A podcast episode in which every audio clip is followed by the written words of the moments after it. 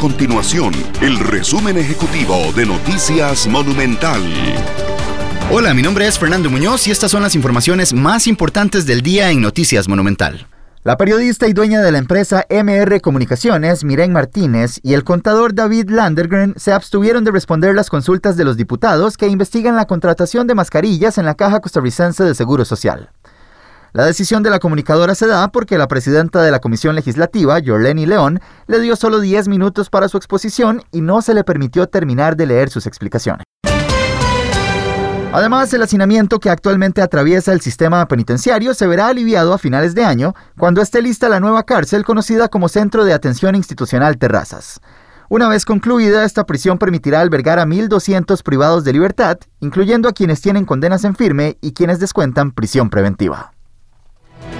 Estas y otras informaciones las puede encontrar en nuestro sitio web www.monumental.co.cr. Nuestro compromiso es mantener a Costa Rica informada.